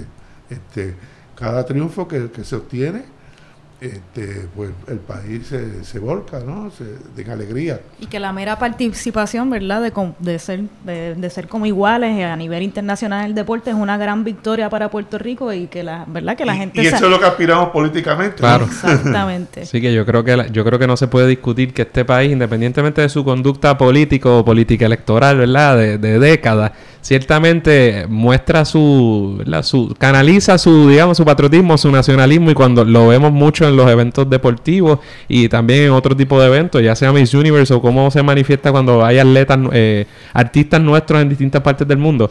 Así que yo creo que independientemente de las posturas que asuma una mayoría en, un momento, no hay duda de que la gran mayoría, por no decir la totalidad de los puertorriqueños y puertorriqueñas valoran esa representación. Eh. Y una de las cosas que eh, responsabilidad de los de los gobernantes y de los y, de, bueno de la comunidad del pueblo en general es proteger eso. Es, mantener que eso se mantenga activo porque el, hay, el no asignarle dinero al Comité Olímpico, el, estar regateando eh, la preparación de los atletas, pues eso es para, para minar la, nuestra representación internacional. Y en este momento, eh, cuando yo estaba en Lima, Perú, cuando vino el verano de 2019, muchos de esos atletas se, se manifestaron en estar con, el pueblo. Y eh, yo llevo en el deporte muchos años, eh, casi 45 años en el, deporte internacional. Y este grupo, esta camada de, muchachos jóvenes, están haciendo unos sacrificios Adriana Díaz. Qué talento, este, y, el compromiso que están teniendo, porque ellos, no están recibiendo lo, la, las ayudas prometidas. Y entonces ellos se ponen una carga tan tremenda, esto lo tengo que hacer por Puerto Rico, este, no, no, no piensan de forma egoísta, esto lo hago por mí para yo tener más. No, es un sacrificio eh, para ellos. Y, pero entonces, cuando el país lo, lo reconoce y cuando uno mira, debe haber su excepción, todos esos muchachos son dignos representantes de, de nuestro país, de nuestra gente, eh, humilde, este, y, y todo el país lo, recibe como, son, como, como, héroes. Y eso hay que protegerlo. Hay gente que quisiera que eso no sucediera, que, porque Es, no, esto es Radio Independencia, nosotros aspiramos a un país libre, soberano, pero entonces las cosas donde se manifiesta la, puertorriqueñidad, tenemos, es un deber nuestro, hacer la denuncia y protegerlo y apoyarlo, ¿no? Seguro, y yo creo, o sea, a mí siempre me ha gustado enfatizar que eh, yo creo que tratar de desvincular totalmente la política de la, del deporte, a mí me parece un error, una, una ficción, porque cuando usted, ¿verdad? Defiende esos colores y se siente orgulloso por, por, una razón y por lo que usted encuentra que es suyo, pues eso es un acto político y fingir que bajo otras formas, ¿verdad? Políticas podemos eh, retener eso que uno defiende y eso que uno disfruta como esa soberanía deportiva, pues es un error incluso bajo el estatus actual. Ciertamente eh, podemos estar sujetos a que el Congreso en un momento intente utilizar esos poderes plenarios para minar eso, de manera que eh, necesitamos esos poderes soberanos para que no se cuestione de ninguna manera y no pueda venir el Congreso de Estados Unidos un día a decir, pero es que solamente debe haber un comité olímpico para la nación, ¿verdad? Pensando en la nación de ellos. Eh, y ese tipo de problemas, y que es un asunto político, lo queramos o no. así que nosotros sin ningún problema pues decimos que lo queremos defender. No, Puerto Rico no es, no es el único país o territorio que no tiene que, que, está dentro del Comité Olímpico que no que no es soberano. En su, en su, ahí eh, junto a Puerto Rico hay 12 otros eh, como llamamos otros países los territorios no autónomos es como usan ellos que tienen eh, que están en las bienes británicas Bermuda hay hay otros más por el, por el Pacífico este, que no tiene eh, plena soberanía política. Eh, pero el Comité Olímpico Internacional decidió, eh, luego de que, de que la Unión Soviética se desintegrara y otros países, lo que era Yugoslavia y otros países más, de que para pertenecer al Comité Olímpico Internacional desde 1992-93, los países tienen que tener reconocimiento internacional en las Naciones Unidas y ser países soberanos. Lo que los países que estuvieron antes, como en el caso de Puerto Rico, se le ha mantenido esa posición, pero depende de, de, Porque eh, eh, si Puerto Rico mantiene este estatus actual, yo creo que no va a tener problemas. Pero si se cambia a ser eh, es anexado, estamos fuera completo. Para, pero para asegurarlo que eso no suceda, es la independencia. Porque Antillas Holandesa tenía más o menos una relación un poco diferente con, con, con, Con Holanda. eh, ahora no quieren que le llamen Holanda. Países Bajos. Los Países Bajos. Qué difícil la Este, política. Y entonces eh, ellos hicieron un referéndum, son cinco islas, y tres de ellas decidieron tratar de cambiar esa relación con, con- con los Países Bajos. Y dos quedarse como estaban. El Comité Olímpico lo sacó. Eso fue. Ese, ese Holandesa entró en el 1950 al Comité Olímpico y nosotros en el 48. Ellos movieron, trataron de, de mover su problema político, su relación con, su- con su metrópoli, que era Países Bajos, Holanda.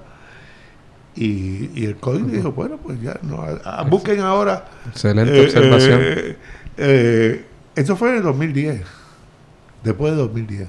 Sí. Y es un debate que, que, que aquí no se discute mucho, pero que está disponible está ahí, seguro. en las redes sociales, en la, en la página de- del Comité Olímpico, para que tengamos, eh, Además, eh, estemos informados. Seguro. Cuando uno está informado puede tomar mejores decisiones. Además, dadas los, dada- dados los cambios, digamos, las aclaraciones que ha habido recientemente, y repito otra vez el 2016, Sánchez Valle, la Junta, una eh, promesa, pues bueno, ilógico o insensato no es pensar que algún día bajo, ¿verdad? Algún criterio venga alguna persona que no conozca bien la, nacionalidad puertorriqueña y demás y diga, Dios, pero ¿por qué esta persona que está siendo controlada tan descaradamente debe pertenecer o debe ser tratada como igual en esta comunidad. De manera que ahí está el asunto político, igual que uno ve continuamente a través de la historia que en algunos foros internacionales, eventos deportivos, se puede tratar a, qué sé yo, a Inglaterra y al Reino Unido de una forma, o en unos chi- está China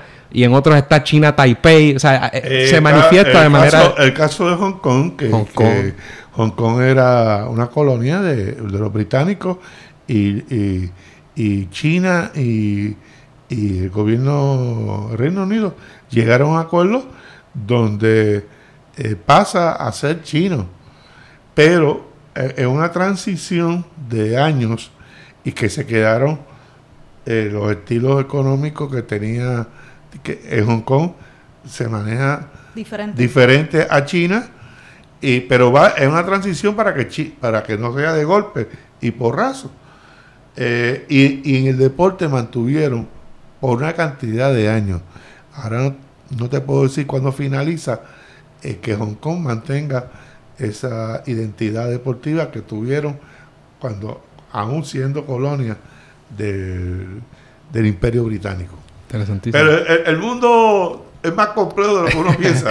¿eh? Muchísimo. Y antes de, ¿verdad? Antes de pasar del tema de la participación de Puerto Rico en los deportes internacionales, ¿en qué deportes nos hemos destacado más como país? Y si eso ha cambiado durante los años, desde, la, desde que comenzamos a participar hasta el presente. Mira, eh, las tres B, el baloncesto, el béisbol y el boxeo, son los que históricamente eh, Puerto Rico ha tenido eh, por años.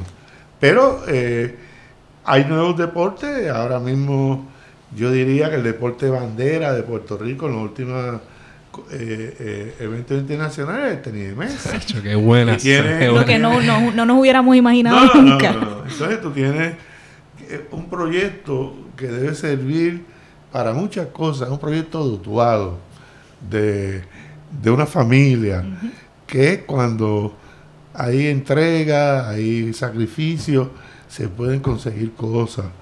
Eh, y ahora hay diversos deportes también. eh, la mujer puertorriqueña, la mujer deportista, eh, es una parte importante en, esta- en estas delegaciones actuales. Por muchos años, por muchas décadas, la mujer- como estaba formado el deporte puertorriqueño, la mujer no tenía presencia. No porque no quisiera, era que, la, de los la sociedad. el deporte en aquellos momentos entendían pues que, que no debían este no, no, te- no, no le prestaron la atención de- y Y en una época, porque esto es muy, muy, muy, muy amplio, pero en una época la que, de finales de 50, 60, las que practicaban el deporte aquí eran mujeres blancas, de buena condición económica, lo hacían en el tenis, natación, voleibol, hasta que el deporte universitario, por una, una regla de fondo en, en las becas, que hablaron de la igualdad entre hombres y mujeres. Eso es lo que en Estados Unidos yo creo que llaman, a veces se refieren a Title IX o Title, uno de los títulos hay de una- derechos no, civiles. sí. Entonces, Una de le tenían que dar la oportunidad y ahí fue que la LAI, que se creó en el 29, no fue hasta finales del 69, 40 años después, que le abrió la oportunidad a las estudiantes universitarias a participar en deporte.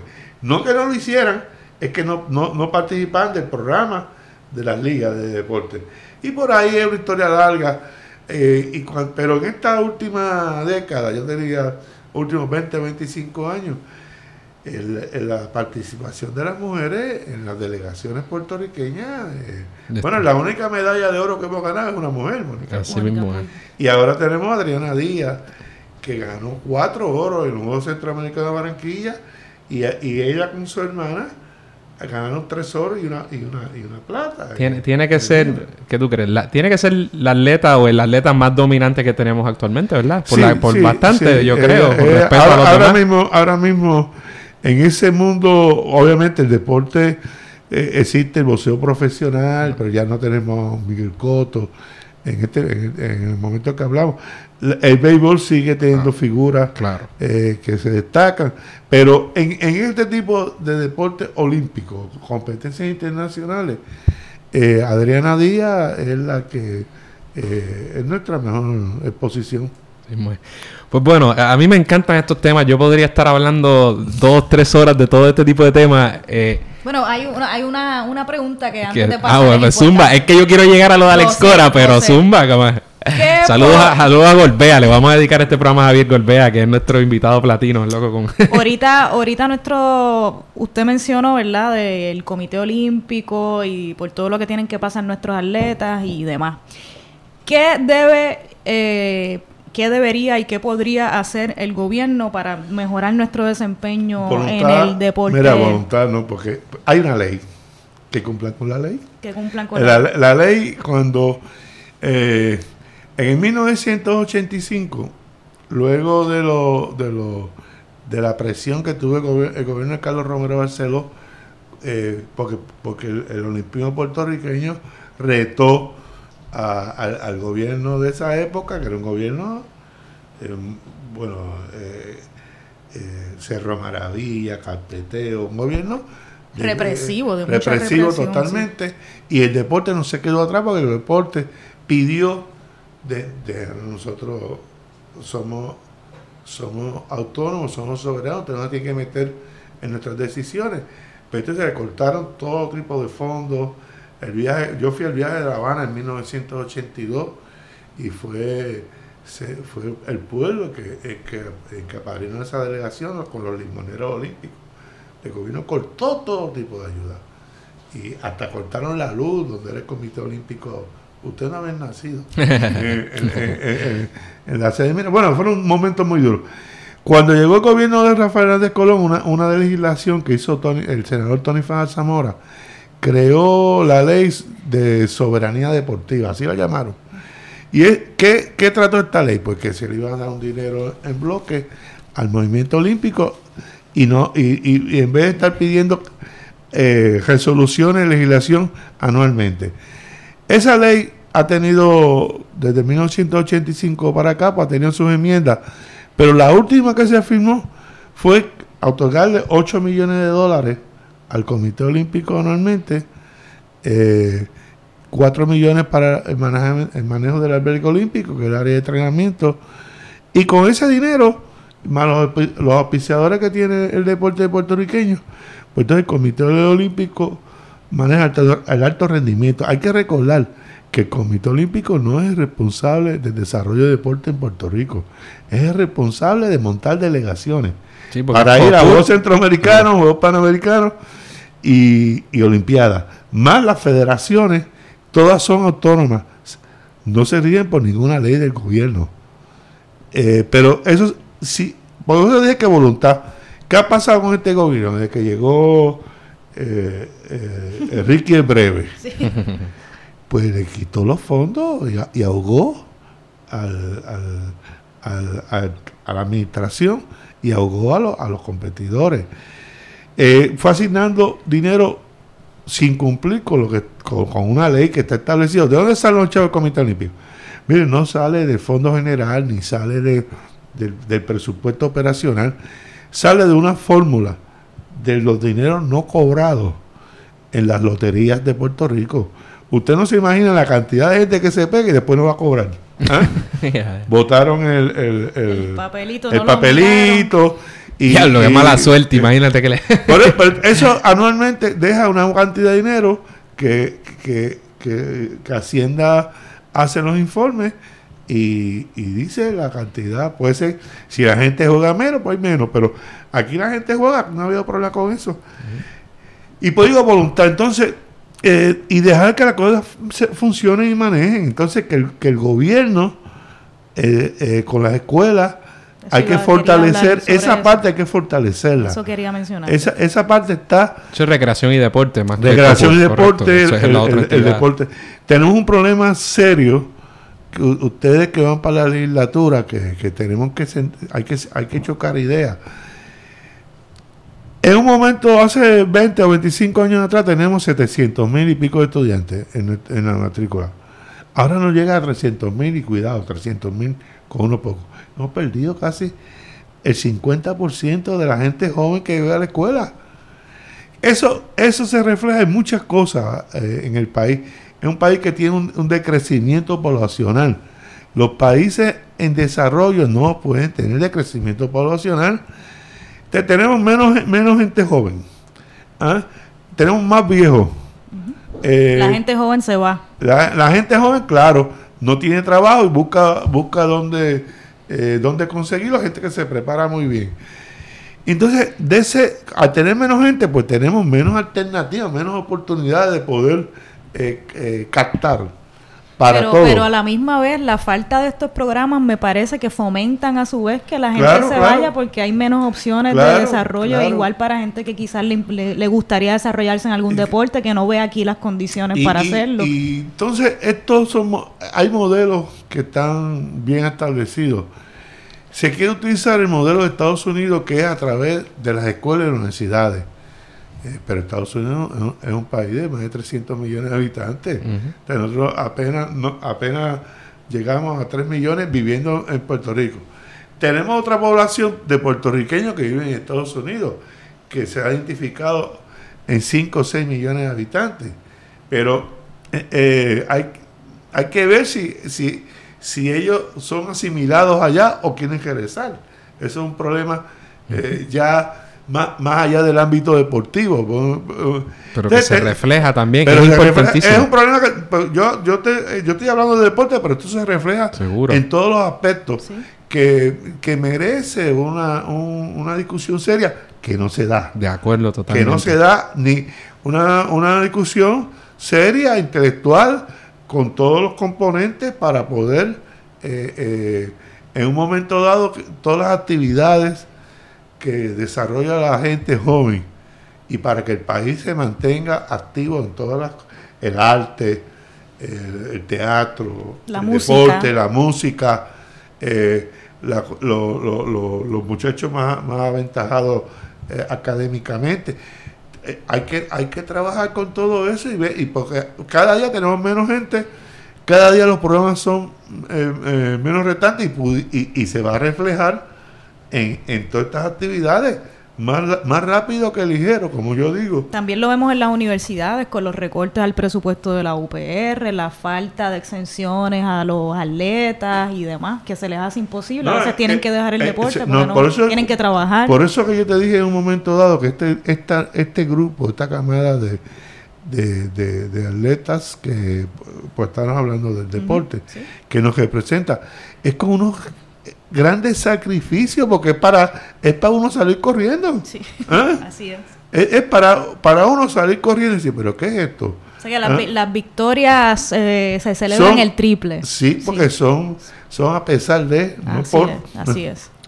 Bueno, Andrés, ahora sí. Pues nítido. Bueno, usted va a pensar, ah, pues claro, trajeron a Carlos Uriarte para hablar de- del asunto de, ¿verdad? De Alex Cora, del robo de señales, pero es, es casi una casualidad. Nosotros ni siquiera teníamos luz en el estudio hasta hace apenas una hora. Ni yo en mi apartamento. y, ¿verdad? Que por fortuna, pues él estuvo disponible una vez lo contactamos de nuevo hoy. Entonces, como ustedes saben, eh, ha explotado toda una controversia, un escándalo y la sobre eh, unas prácticas de robo de señales en el béisbol eh, que ha más que salpicado casi, ¿verdad? La alegación es que fueron eh, creadas por el puertorriqueño Alex Cora, quien era parte del equipo técnico de los Houston Astros, quienes ganaron Estoy hablando mucho teniendo a Carlos Uriarte, pero para que tengan este, este Sí. trasfondo, ¿verdad? Quienes ganaron hace unos años el, el campeonato, la serie, lo que se llama la Serie Mundial, 2017. 2017, y que a raíz de eso, Al- Al- Alex Cora, además una persona muy conocida, ¿verdad? En Puerto Rico, y además, luego, justo luego de eso, eh, para orgullo, ¿verdad? De, nosotros, obtuvo el puesto de, de, ¿verdad? De, manager, de técnico, de, de coach principal en uno de las, una de las franquicias más importantes en el béisbol estadounidense y por ende mundial, que es el equipo de Boston, ¿no? Si hiciéramos una, una equivalencia que a lo mejor no es justa, pero si los Yankees son el Real Madrid, pues, eh, lo- ¿verdad? Los Red Sox de Boston son el Barcelona. Eh, y ahora explota toda esta controversia y no voy a hablar más. Me gustaría, Carlos, que por lo menos te vamos a hacer unas preguntitas básicas para que le expliques a la gente qué fue lo que pasó, qué es, y luego entramos a, un debate más filosófico. Mira, esto, esto es una situación que realmente lamentable por, por la persona que es. Alex Cora es un activo para este país.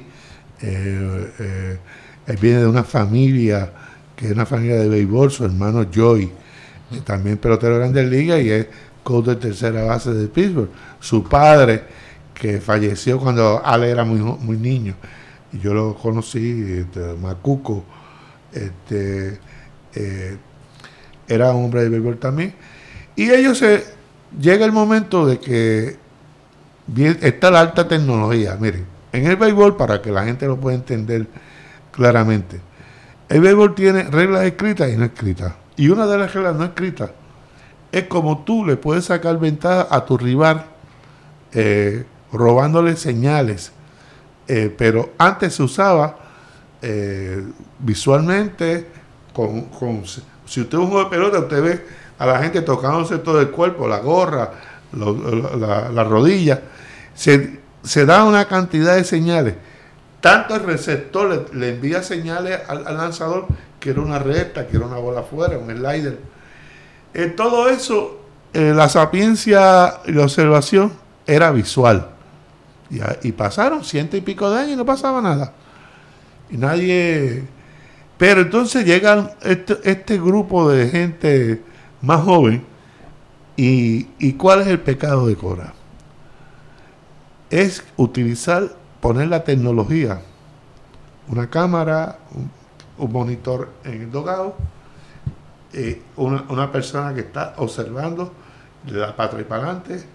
Cuando O sea que el trabajo de esta persona era observar, ese observar monitor. todo, entonces identificaba, eh, podía descifrar las señales y entonces eh, él era coach de banca y le mandaba, tocaba, había un zafacón y se daba con el bate dos veces. Estoy haciendo un resumen. Sí, sí. Pues venía, venía una recta. Suena medio el, chistoso, El porque- árbitro, el, árbitro, el árbitro, el bateador sabía más o menos que el lanzador iba a tirar. Bueno, en esto también participó Carlos Bertrán, veterano, llega, a Houston en sus últimos años, una carrera gloriosa, tanto en el terreno como fuera del terreno, tiene, tiene una academia. Y, y comienzan a perfeccionar todo esto. Varios equipos también comienzan a trabajar esto porque eh, está los parques están llenos de cámaras. Las que se transmiten para, para los juegos las que dan los, los replays para que los árbitros puedan ahora cambiar una si hay una jugada y hay duda no puedan este, revisarla. Y están estas camaritas. Eh, el comisionado Rob Manfred le advirtió a todos los equipos, incluyendo a Houston, luego de la Serie Mundial de 2017, porque los Yankees en la serie de campeonato de la Liga Americana con Houston eh, acusó al equipo de Houston de que estaban robando señal. Él lo que hizo fue mandar una a todo el mundo diciendo que estaba suspendido que advirtiéndoles, ¿no? Dejen eso porque yo voy a estar. Siguió la cosa y, y Cora y su grupo, porque aquí hay, no, Cora no, está sola, aquí hay varias personas. Eh, en esta investigación que está haciendo Manfred, entrevistó a 27 peloteros, 60 declaraciones juradas. Y el que desató todo esto fue un lanzador que era de Houston, Mike Fear, que le dijo a un medio, eh, no un periódico, un medio que está en las redes, en la web de Athletic, que la gente de Houston se robaba las señales. Y tres personas anónimas del, del dogado de Houston también lo, en sus declaraciones. Esto desató toda una investigación del comisionado de béisbol porque eso está prohibido, la cuestión electrónica. Y, y entonces vienen estos resultados que ya tienen sus primeras víctimas, el, el, el dirigente de Houston ya fue suspendido por un año y votado del equipo, igual el gerente general, porque aunque él decía que Cora, todos dijeron que era Cora. Todos cerraron fila con... Entonces, como el creador, como sí, Cora, como, como, el, el y arquitecto. el dirigente digo, yo lo sabía, pero no, to, no tomó acción. Él, él, dice que no estaba de acuerdo, pidió disculpas. Y vamos, y entonces el gerente general dice, bueno, yo sabía algo, todo el mundo sabía algo, pero todos le echaban la, la, la, culpa, eh, la responsabilidad. El informe, el Manfred menciona 11 veces a Cora. En, en, un informe de 12 páginas. Y una Beltrán. Eh, yo leí, usted leímos la las declaraciones de Cora y el equipo de, de, Boston que buscaron cómo salir de, de tener la situación con la renuncia de Cora a Boston. Pero ahora la prensa de Nueva York, que, que nombraron a Carlos Beltrán como dirigente de los medios de Nueva York, él sin ninguna experiencia como dirigente. El New York Post y otros periódicos más es una prensa muy dura, muy dura. Muy dura. Eh, con, lo, con, lo, con el deporte y primero con, lo, con el béisbol, ha dicho de que Beltrán tiene que disculparse o tiene que hablar más y han planteado de que los cesanteen también. Que esto tiene consecuencias más allá del juego. ¿Y, ¿Y, por qué Beltrán?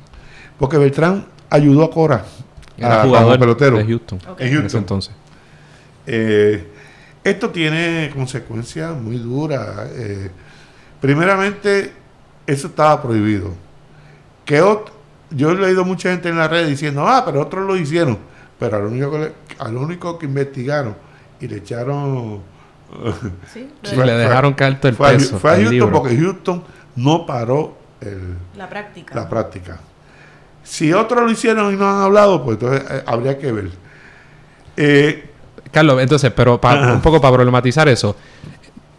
Para las personas que no jueguen, que no conozcan tanto el béisbol, y yo en realidad soy fanático del béisbol y del deporte en general, pero yo lo he jugado casi nada. O sea, no es un en baloncesto tengo una idea más de qué cosas se permiten en términos. Las reglas no escritas, como tú le llamaste. Pero hay gente, yo he leído a gente decir, incluso un pelotero o un coach de, de muchas décadas, decir, mira, yo robo, o sea, el, cuya postura es, el robo de señales es parte del juego. sí, pero no, no electrónicamente. O sea, pero la diferencia entonces es, ¿crees que esa es la raya que claramente es la inaceptable raya, el o uso sea, de la tecnología? sí, de pero y- si a mí me cogen robando señales sin el uso de tecnología, no hay no es sancionable. Te doy un bolazo cuando Y- vaya a me da un bolazo, pero, la- pero la- por eso lo hablábamos en la oficina.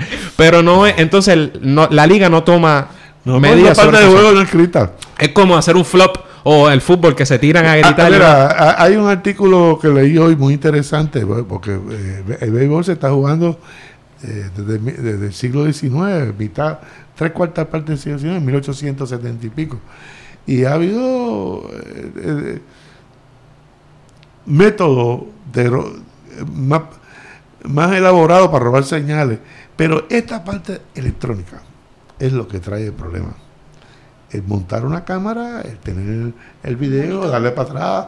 Aunque sea una señal pública. Si yo me pongo a ver E ESPN y yo trato de descifrar, no, eso no fue lo que pasó, pa- no fue eso tan no sencillo. pasó como- porque era- eh, ellos tenían La- esa la- cámara directo. que iba a un, a monitor Directo. a- a- al logado y ahí había una persona que estaba diciéndole ya descifré eh, esto, eh, viene esto. O sea, esa cámara no era una cámara así que te, te daba, te tiraba de en una cuando. panorámica que Era yo en casa viendo. Era una cámara directa al área, al área de, la, de, la- de las señales. El problema de todo esto es que Cora es un activo para el país. Es un hombre que, que ha asumido posturas bien puertorriqueñistas eh, en su carrera profesional. Cuando ganó Boston, él dijo que no iba a la Casa Blanca porque Trump eh, había ofendido a los puertorriqueños.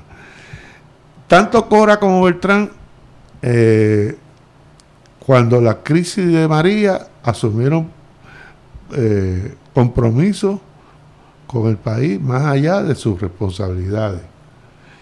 Y son buenas personas. Y entonces, es- pero están viviendo en una sociedad que, que más del 50% son contra los latinos, contra los negros, eh, y, y- ser puertorriqueño allí es como tú ser mexicano, eh, eres latino. Aunque tengamos esta supuesta relación de, de que somos, eh, ellos, eso no le importa a ellos. Y entonces, esto puede, puede, puede, puede Facilitar el juicio, quizás, para ellos. traer consecuencias de que todos los puertorriqueños somos tramposos, que hacemos trampa, que, que, bueno, ya el presidente de Estados Unidos lo ha dicho públicamente, con razón, porque hay un montón de gente que hace trampa en este país. Eh, Cora, la- lo poco que he podido leer de Cora, dice que está arrepentido, que fue un, un- un error de juicio, y hay que ver cuáles son la- van a ser las consecuencias eh, de esto para nosotros, primeramente para ellos, en el plano individual, porque son gente buena. Y nosotros como país, las consecuencias, porque esa sociedad estadounidense, eh, cuando pasan cosas negativas, nos ponen a todos igual. ¿Eh? Y, y te pregunto sobre... Las consecuencias, Sí, las sanciones. Conse- Ah. y, además de las, las sanciones, si puedes decirnos rápidamente cuáles, ¿verdad? ¿Qué fue lo que, cuáles fueron las sanciones sobre ellos? Pero más importante, y sobre Alex Cora, que tengo entendido que aún no, no sale, eh, más allá de que lo votaron. Pues está- están investigando su, su, su- Ya está claro lo que hizo en Houston. Ahora, lo que hizo en Boston... lo que Pues para colmo, estamos hablando de dos campeonatos sucesivos. O sea, Sí. que, que pone una mácula posible sobre, ¿verdad? Sobre lo que pasó en el béisbol por esos dos años. Pero, ahora algo que a mí me importa más. Sobre Carlos Beltrán. Antes de esto, ¿tú creías que él era un, como llaman, un first ballot Hall of Famer de seguro? Sí, bueno, eh, O eh, incluso, o no está, o aunque no, fuera first no, no, ballot. él está candidato con, con mucho, con mucho valor, pero hay que ver, ¿Crees que esto pueda repercutir hay sobre que ver, todavía en el momento que hacemos el programa, quedan temprano. muchas cosas por atar, Eh, pero yo te puedo adelantar, sin conocer cuál va a ser la decisión, porque no, no tengo accesibilidad a ella, de que no, no, no va a ser buena. Y, y Carlos Beltrán está en una situación eh, muy dura, va a tener que, tener mucho carácter, porque esa prensa de Nueva York, sin abrir los campos de entrenamiento, ya está cuestionando a Carlos Beltrán. Entonces, tú te imaginas tú ir a trabajar todos los días que te vengan con la misma pregunta, con la misma... ah, este, en Nueva York. eh, eh, si no sale, si no sale bien el equipo de apertura, pues eh, va a estar en una posición eh, muy dura, muy cuestionada, eh, y, y esto pues va a re- en la vida de ellos va a repercutir.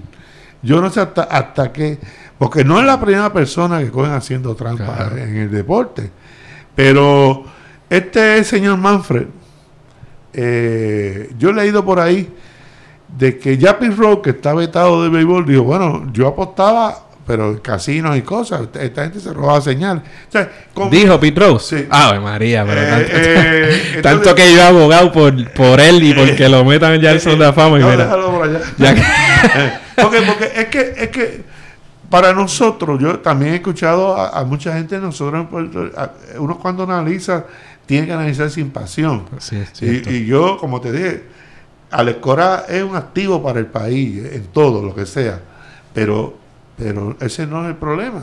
El problema es que hubo una regla que se le advirtió. Que para ti claramente se transgredió esa regla y estaba claro que, o sea, ese, ese, eso que hizo es trampa Ustedes, y, y- ustedes vienen de la parte legal y, y a veces, pues, eh, uno puede echar un llorado a algo, Sí, sí. pero el, el Major League Baseball es un negocio. Un negocio que tiene que proteger eh, su, su apariencia, la manera, la confianza que se genera en el juego. Y este señor Manfred fue que participó cuando el caso de los esteroides de aquellos laboratorios donde Alex Rodríguez tenía que un primo que le daba este, para inyectarse y cosas, allá en Florida. Y Alex Rodríguez fue suspendido por un año cuando, cuando, cuando estaba con los Yankees. El investigador de ese caso fue Ron Manfred Además, que es el comisionado de béisbol ahora. Y ahora, también eh, Cora, el, el dueño del equipo de Houston y los dueños del equipo de Boston han hablado muy bien de él como persona, eh, cómo, cómo ha manejado esto. Eh, eso fue, un- por lo que he leído, un diálogo entre, entre los dueños del equipo y él. Y él dijo, mira, yo mejor me quito de esto para que pueda, porque va- yo voy a hacer una distracción. Además que, que uno no sabe con qué va a bajar Manfred. Ujú. Eh, pero es penoso, es penoso que, que esté pasando esto, porque la verdad que el 2020 no se le puede Sí, devolver para coger el 2019. Sí, empezó, empezó malito este año, complicado aquí. Bueno, pero cambiando ya, pasando de tema, la Liga de Béisbol Profesional. Hablemos de lo que está pasando en la pelota invernal y de la asistencia en los parques y demás. Eh, es triste lo que... eh, Puerto Rico se juega mucho béisbol. Se va a arreglar el Eh, micrófono. Desde, desde niño hasta... Pero por una razón que puede haber muchos motivos y que yo no puedo detectarlo, la gente se ha alejado de los parques. Eh, ya la gente es fanático de espectáculos, ¿no? De, de eventos. Y no pasa más que en el béisbol. Usted ve el baloncesto, cuando vienen las series finales, la gente asiste, pero antes la gente era fanático de, o de. Ponce, de Santurce. Y el béisbol en todo el Caribe está reflejando asistencia extraordinaria. En Cuba, la serie final de Cuba llevó 55 mil fanáticos al estadio, eh, eh, el estadio principal de La Habana. En Venezuela se están dando, a pesar de todo lo que estaba en Venezuela, se están yendo los estadios. Igual en República Dominicana. En Puerto Rico hemos visto mucho esfuerzo. Yo no- creo que ellos han tratado de vender bien la liga, están en, las redes sociales. Hay información, pero no capta la gente. Uno de los motivos es que también hemos perdido mucho parte de la población y la población se ha, se ha convertido en una población longeva y posiblemente ya esos longevos no, no quieren, no, no salen de noche y los jóvenes no están de- demasiado distraídos con muchas cosas eh, que le llaman más la atención que el béisbol. El béisbol no es un deporte, eh, no es un deporte rápido, es un deporte lento. Este, hay que hay- para, para apreciarlo bien hay que conocerlo. Este, pero pocas mujeres van al béisbol.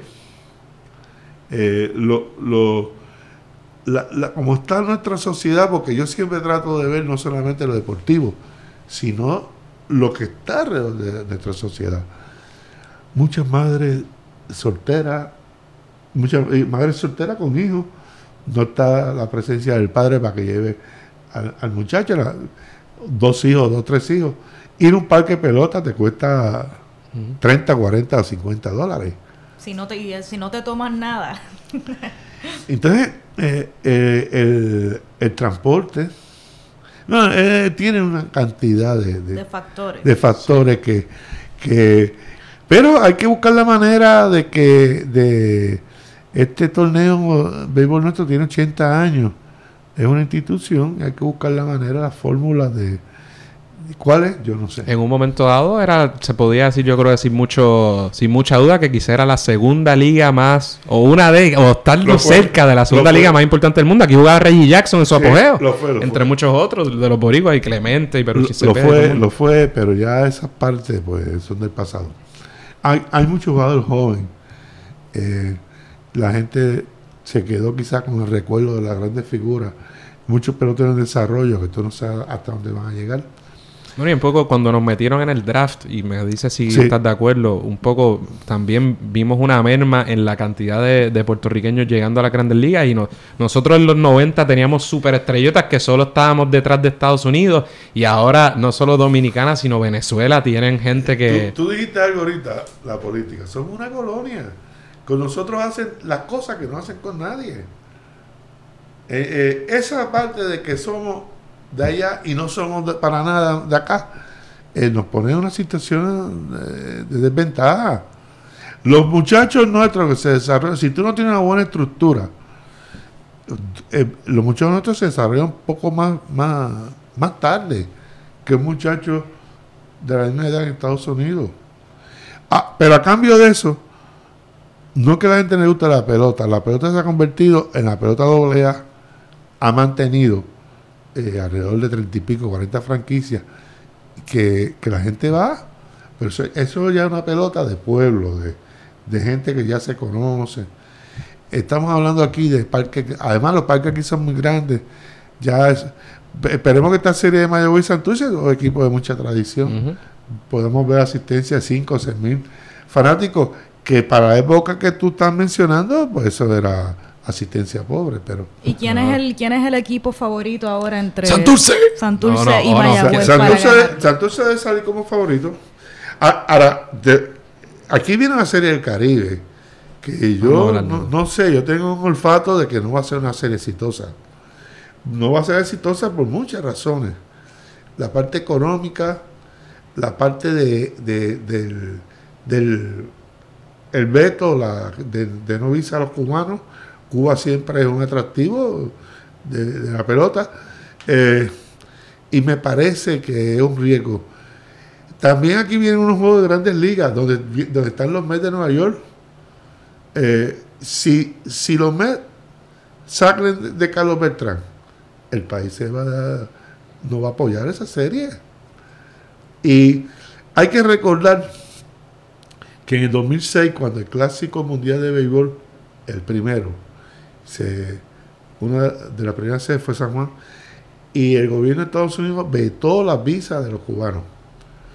Y la Federación de Béisbol, eh, presidida por Israel Roland, anexionista, de- dicho por él, dijo que no puede, pues, que, se llevaran la serie por otro lado, que si Cuba no entraba, eh, él no- ellos no asumieron una posición eh, de firmeza y a final de, a final de cuentas consiguieron las visas a última hora. Las cosas han cambiado porque el, el gobierno de Estados Unidos está en, un- en una guerra eh, sin cuartel contra Cuba y abierta, no, no solapada. Y, y entonces, pues, no sé, tengo los fatos, después, después veremos si, si esos fatos es realidad de que no va a ser tan exitosa eh, como, Como hubiéramos querido todos. como, como proyectan lo- lo- la liga y lo, y, lo, y lo que están invirtiendo. Nítido, perfecto. Llevamos sobre, sobre una hora de conversación. Este, Y lo que no y lo que nos falta. lo que nos falta, pero, pero eh, tocamos, tocamos cosas medulares Sí, que yo sí. quería tocar. Eh, buenísimo. No sé si tú tienes algo más. Bueno, sí, quieres- ahorita, ahorita nos mencionó de un calendario que iban a hacer de actividades durante este año en conmemoración a los 90 Yo años. le, hago- yo le hago ya. Exacto. Es que eh, Si, si cuando vayan teniendo el calendario de Sí. actividades vayan saliendo, nos lo sí, pueden hacer no, llegar, yo te lo hago llegar, eh, compartirlo claro, para que la porque gente sí, sí, tanto. cómo no, este, eh, la falta de energía en estos primeros meses Sí, del año ha, sido, eh, ha eh, atrasado todo. ha trastocado la vida Todo. de todos nosotros, ¿no? Y, y- y- pero Estamos considerando que ya eh, cerca de, de la fecha del 15 de marzo, Ajá. eh, que es cuando se hace la- eh, nuestra primera participación, Tener Eh, eh, alguna sí. actividad ya para ese entonces. Sí, cerca. Ah, pues estaremos pendientes para compartirla con la gente que nos sigue en las redes. Pues, Carlos Uriarte, muchas gracias por estar con nosotros, por venir aquí a Radio Independencia a hablar un Digo, buen podemos rato seguir con hablando nosotros. hasta, hasta- hasta noviembre si Sí, sí, sí, y los seguiremos en contacto. Para nosotros es bien importante el, el tema, ¿verdad? La, deportivo, porque de nuevo creemos que la nacionalidad puertorriqueña se manifiesta de distintas formas. Esta es una de ellas. Y, y hay un claro elemento político y que denota un sentir de este pueblo a través del deporte. Así que por eso le hemos dado duro al deporte en este programa. Hemos hablado desde New York Basket, hemos tenido aquí a Javier Gorbea. En muchas ocasiones hemos hablado de Elios Castro, que sé que, ¿verdad? Un amigo, Mi amigo de toda la vida. usted. Es una, una figura que, que ha influenciado muchísimo. Eh, así que para nosotros es un privilegio que haya estado aquí con nosotros. Eh, solamente un anuncio. En mi página de Facebook se llama Editorial Deportiva Caín. Perfecto. Todos los días yo publico una gesta, una hazaña del deporte puertorriqueño. Eh, búsquenla, llevamos ya 700 y pico de días. Eh, sí. Y también en mi página en Twitter, Uriarte Carlos 1, pues hago comentarios que algunos me bloquean, pero por lo menos- Eso es parte de- Eso es Eso, parte es de- parte, eso- eso eso quiere decir de que está haciendo algo bien. bueno, eso sí, es- sí, sí. Es importante. bueno, pues muchas gracias por estar con nosotros. Hasta la próxima, mi gente. Hasta la próxima. Eso es todo por hoy. Esperamos que les haya gustado el programa. Agradecemos nuevamente a Carlos por estar con nosotros. Recuerden suscribirse a Radio Independencia en su podcatcher favorito y YouTube y síganos en nuestras redes sociales para mantenerse al día sobre lo que pasa en Puerto Rico. Hasta la próxima.